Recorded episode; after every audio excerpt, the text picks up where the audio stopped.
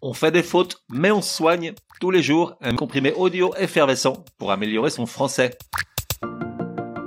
Comprimé numéro 69. Tous ces mots féminins, de les employer au masculin, tu cesseras.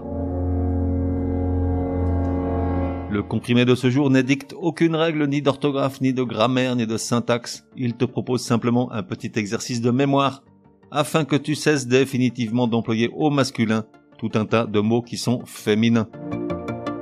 Il est vrai qu'on hésite parfois sur le genre de certains noms, tout particulièrement lorsqu'ils désignent des objets ou des concepts non animés, ou lorsqu'ils commencent par une voyelle et ne sont donc pas précédés de l'article le ou la, mais de l ce qui rend leur genre moins explicite. À noter d'ailleurs que apostrophe est bien un mot féminin. On dit une apostrophe. Il y en a des dizaines, j'en ai sélectionné quelques-uns à mon sens les principaux, les plus usuels et qu'on voit fréquemment utilisés par erreur au masculin. Je te les propose dans leur contexte, tous précédés de l'article 1, afin que tu les reconnaisses. Forcément ça donne, j'avoue, des phrases absurdes et très moches. À l'école, on utilise une écritoire pour y faire une anagramme avec deux M ou y calculer une abscisse. Côté santé, les adolescents souffrent parfois d'une acné disgracieuse passe plus rarement par une appendicite, et lorsqu'il se ramasse, il présente souvent une vilaine échymose sur le genou, échymose avec deux C, H, ou plus rarement une omoplate fracturée. En fin de vie, lorsqu'il n'y a plus une seule échappatoire à la maladie, alors il est temps de rédiger une épitaphe. En termes de mobilité, on emprunte une autoroute pour se rendre dans une aérogare, où l'on nous propulsera dans les airs sur une orbite basse. À table, lors d'une agape bruyante et joyeuse, les convives peuvent y boire une Syrah, S-Y-R-A-H, ce cépage rouge coloré écorcé des bords du Rhône. Quant à ceux qui s'y risquent, ils peuvent tremper un morceau de sucre avec une absinthe, de nouveau autorisée à la consommation. En amour, l'atmosphère feutrée d'une alcôve est propice à une idylle éphémère. En musique, on parle d'une idole du rock, mais aussi d'une icône de la musique pop dont la voix couvre avec difficulté une octave. Et pour finir, quelques mots au hasard jetés dans une phrase plus idiote encore que les précédentes.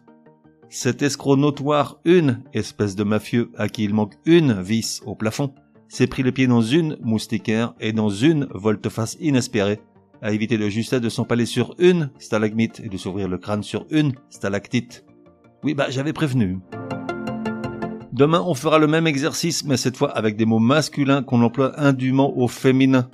Mais avant, une dernière précision. Dans la phrase qui disait une agape bruyante et joyeuse, il eût été plus correct de dire agape tout court avec un S, puisque ce mot qui s'emploie dans ce contexte au pluriel signifie par essence un repas joyeux et copieux.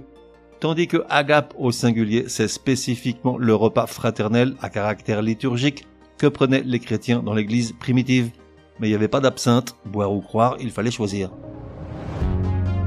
Résumé du comprimé numéro 69. Pour que ça rentre, comment cesser d'employer au masculin tous ces mots qui sont féminins? Il n'y a pas à tortiller, il faut juste les retenir. Voici la liste de tous ces mots utilisés dans le comprimé. Tous, sans exception, sont des noms féminins.